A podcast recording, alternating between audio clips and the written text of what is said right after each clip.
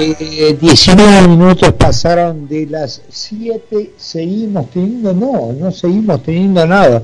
Ahora tenemos 8 grados, se nos cayó 2 grados la temperatura. Bueno, en esto que yo mm, decía de eh, tener la, el apoyo que se está viendo con Urribarri, de los, los que no se portan bien, por llamarlo de una manera, aunque lo podemos decir, porque aunque la condena no esté firme, hay una sentencia, ¿no? A ocho años por corrupción, insisto. Este escándalo que se desató ahora en, en Quilmes con Mayra Mendoza, y vos fíjate que lo que tuvimos ahí el otro día fue la presencia del gobernador de la provincia, y otros tantos, digamos, mucha gente de la cámpora que se permitieron cantar en el escenario este, con Mayra no se jode. Quiere decir, haya hecho o pase lo que pase, este, es de las nuestras y acá nadie va a hacer nada.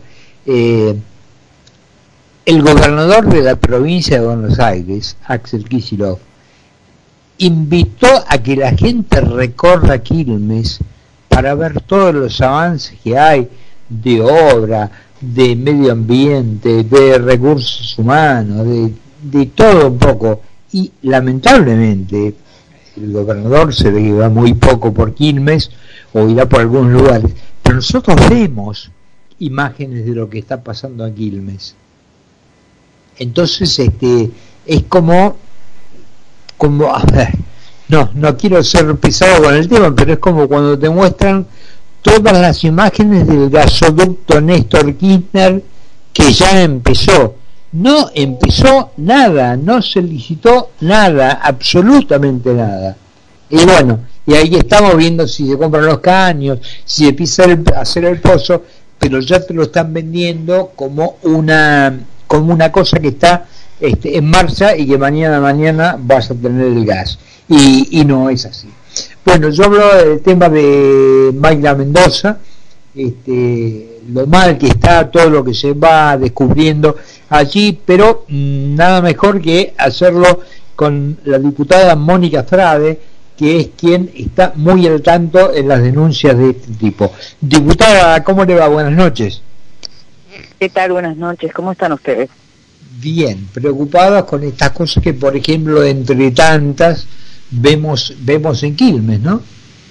Ah, bueno, sí, yo vivo en Quilmes, así que imagínense que, que padezco directamente eh, la gestión de, Mayra Mendoza, así que este, no es fácil.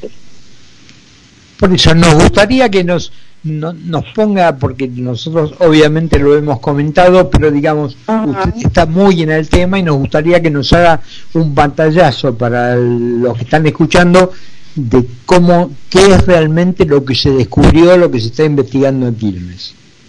Bueno, el pantallazo que, que les puedo dar es un pantallazo que seguramente se investiga en otras gestiones de otros municipios de la Cámpora, probablemente vayan a encontrar lo mismo. Eh, y es una mecánica de defraudación al Estado que no es nueva.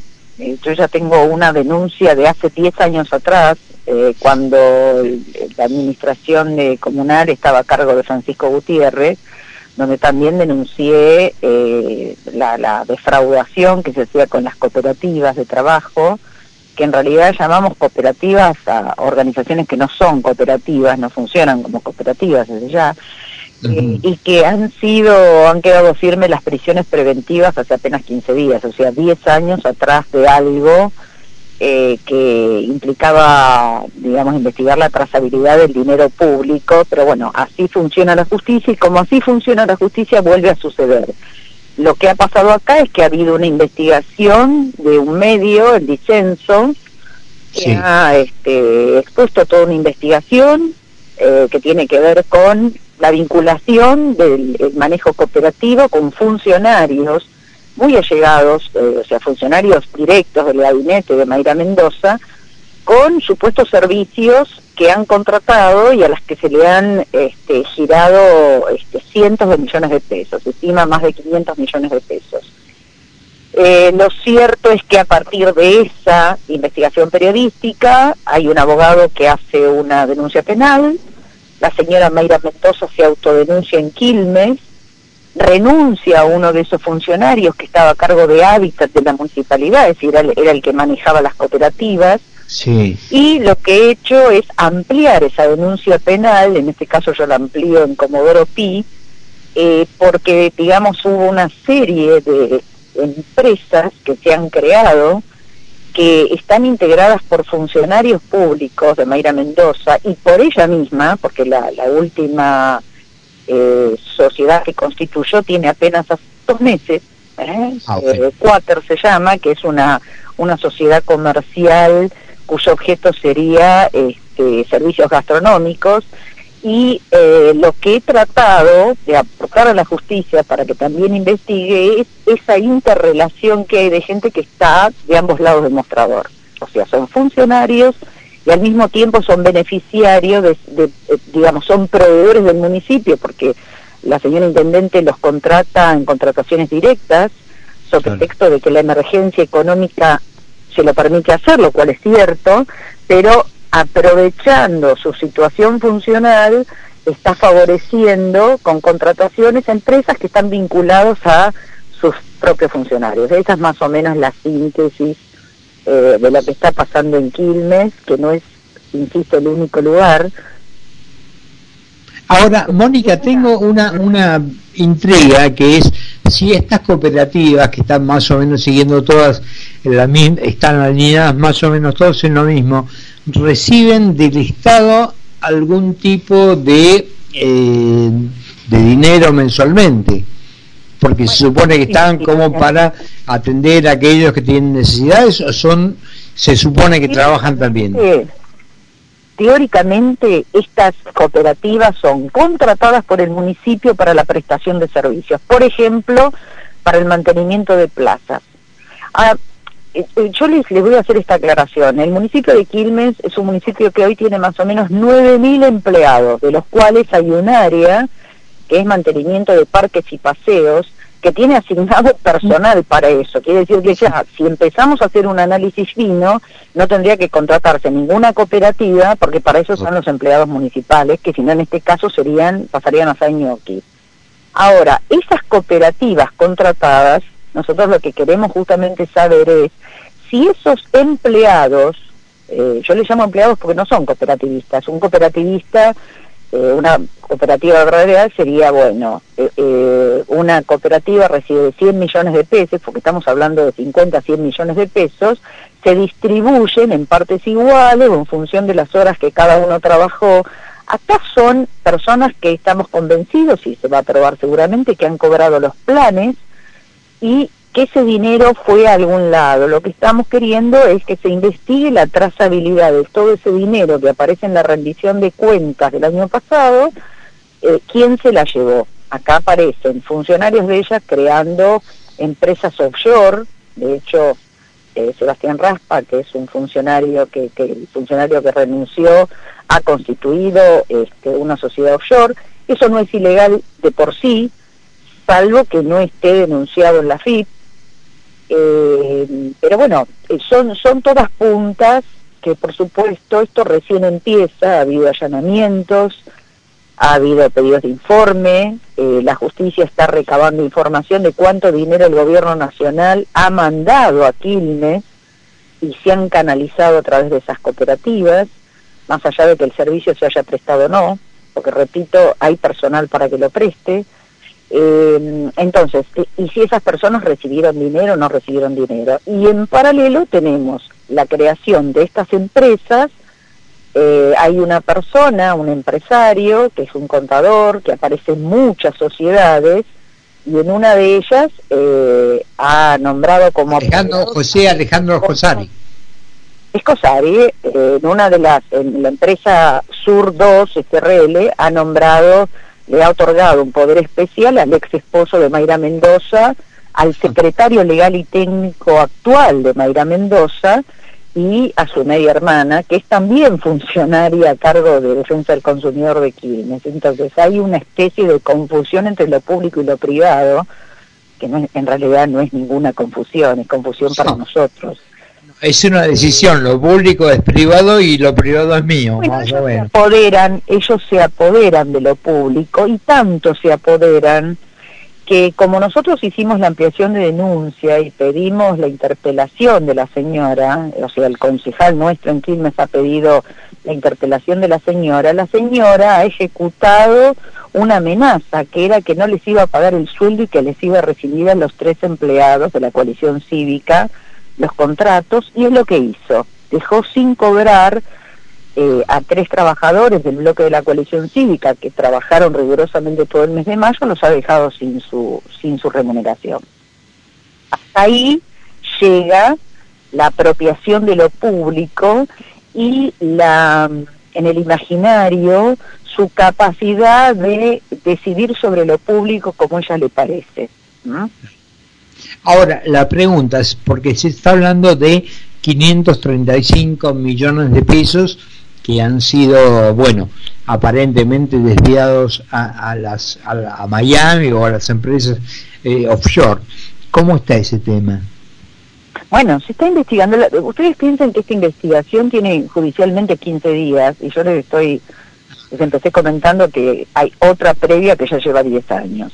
Acá se produjo la espectacularidad de, la, de los allanamientos y, demás, pero a veces son espectacularidades que después no se corresponden con el mismo ritmo de un trámite judicial que este, va aflojando en el tiempo y por eso vuelven a repetir la misma mecánica, porque eh, luego, luego, digamos, si una causa penal de estas características tarda 10 años, por supuesto que estimula a los ladrones a seguir robando desde luego. Ahora, ¿qué, ¿qué valor o qué peso o qué influencia puede tener sobre la justicia que se haga un acto donde va el gobernador, donde va el de Pedro y canta en un escenario con Mayra no se jode?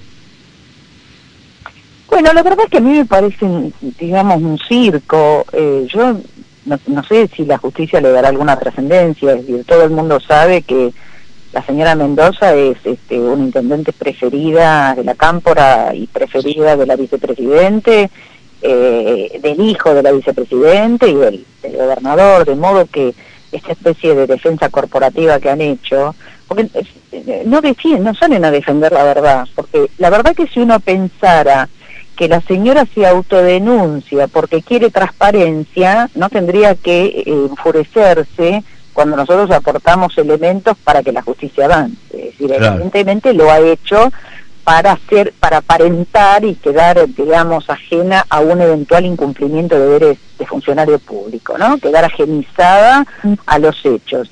Ahora esta defensa que hace el gobernador y todos esos funcionarios, la verdad que es más un grotesco que algo que preocupe, por lo menos creo que eso esa es la lectura que debería darle la justicia, porque la verdad es que son grotescos, no, no, no son serios todos estos chicos. Bueno, es, es un denominador común, yo recién estaba comentando que eh, Sergio Uribarri, el gobernador, ex gobernador de Entre Ríos, ex canciller que estuvo renunciado no renunciado durante mucho tiempo, condenado a ocho años de prisión e inhabilitación perpetua para ejercer cargos públicos, declara de que tiene todo el apoyo de la señora Fernández y del señor Fernández que se han solidarizado con él.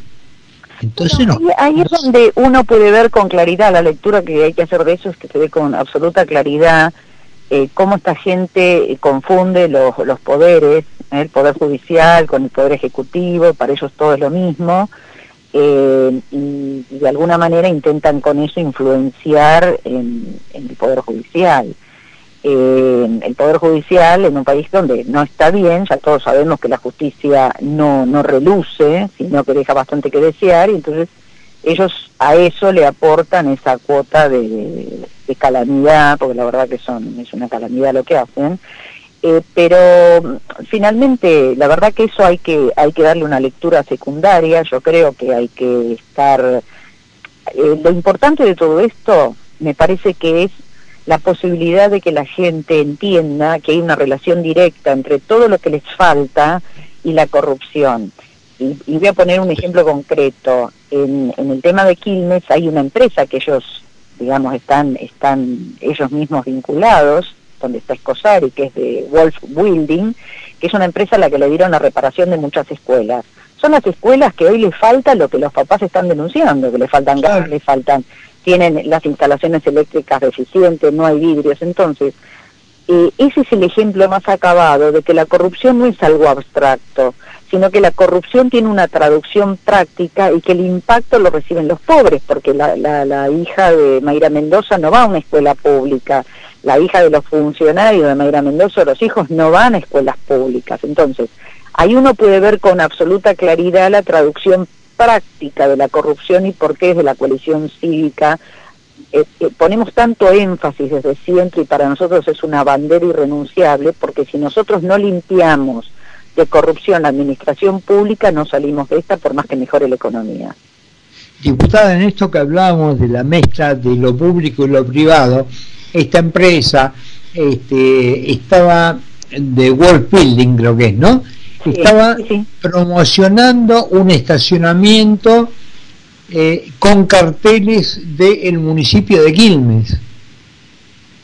Sí, sí, sí. Este, o sea, un emprendimiento privado bajo el ala y bajo el dinero, obviamente, del municipio de Quilmes por eso eh, se han valido, por eso creo que son todos funcionarios públicos que se valen del estatus este, que le da la, función pública para este, cometer delitos. Y lo importante acá, y lo que tiene que suceder, y ojalá suceda, es que la justicia rápidamente avance en la investigación y en la delimitación de responsabilidades o no, incluso por los mismos eh, imputados. Es decir, yo creo que cualquiera que esté imputado en una causa lo que quiere es que rápidamente eh, se dirima eh, la cuestión que, se está imputando, ¿no? Los delitos, si ha existido delito o no ha existido delito. Así que, si es inocente, sí, de lo contrario, trata de trabar y de armar una cantidad de... Bueno, es que eso, a ver, por eso las causas duran lo que duran,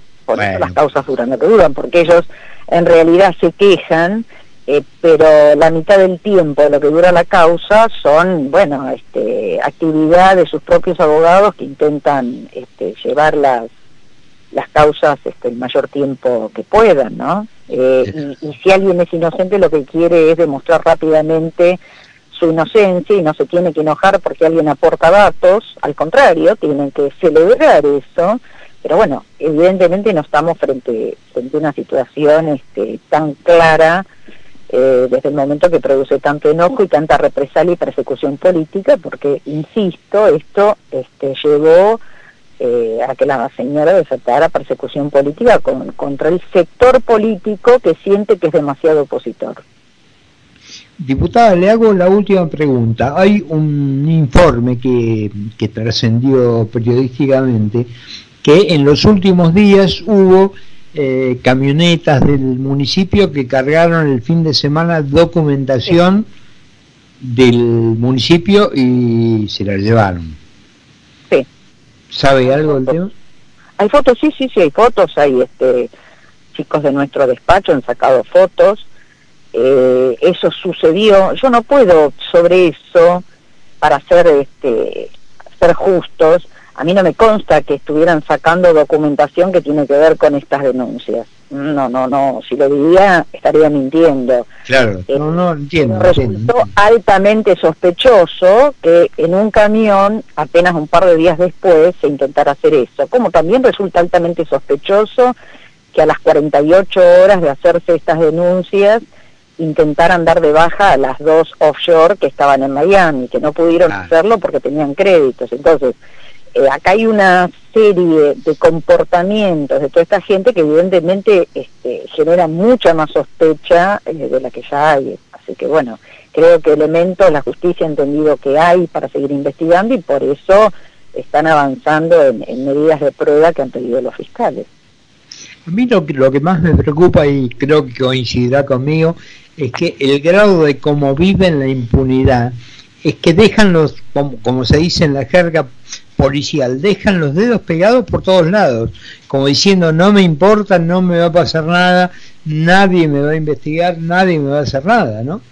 Y bueno, pero hay una idea instalada de que ellos lo pueden todo, que les, les pertenece eh, y, con pocos resultados, porque cuando uno hace una revisión en la justicia de cuáles son eh, los porcentajes de sentencias condenatorias en hechos de corrupción, la verdad que es un 2 un 3%. Y las penas, nosotros yo acabo de presentar la semana pasada con el bloque de la coalición cívica, hemos presentado eh, un proyecto de modificación del Código Penal para aumentar las penas en los delitos por corrupción y con inhabilitaciones perpetuas para la función pública. Es decir, el que toca un peso, no, no se le puede decir que en tres, cuatro, seis años dura la inhabilitación y puede volver a la función pública. Porque eh, cuando uno compara las consecuencias en los casos de delitos privados, de privados y de funcionarios públicos, resulta que parece que les estuviéramos facilitando todo para que sigan robando. Entonces, creo que acá hay que endurecer mucho el trato con el funcionario público. Nosotros tenemos mucha más responsabilidad que un particular, porque tenemos mucho más acceso, estamos manejando lo público y por lo tanto nosotros tenemos que responder con mucha más dureza. Y esto debe ser así. Yo a ese proyecto le agregaría la palabrita de imprescriptible. Sí, bueno, hay proyectos de imprescriptibilidad de delito de corrupción también, ya están presentados, hay también eso, nosotros eh, creemos que eso debe ser así, eh, pero hay también proyectos, hay muchos proyectos que bueno, que esperemos eh, que a lo largo del tiempo puedan ser tratados y aprobados, por supuesto. Diputada, le agradezco muchísimo este, estos minutos con nosotros y bueno, seguiremos el tema este, de cerca y la volveremos a convocar, a molestar, a usar, a, quitarle tiempo para ver cómo sigue, ¿sí? Bueno, muy buenas noches para todos. Eh. Gracias por llamar. Hasta luego. Hablamos con la diputada de la coalición cívica, Mónica Frade, que bueno, como lo hemos visto, está siguiendo este tema de eh, con Mayra no se jode, ojalá que sí que se pueda. 41 minutos pasaron de las 7 de la tarde en la República Argentina. Carlos Mira y Carlos Poncio hacen Mira quién habla. Mira quién habla, por concepto 955.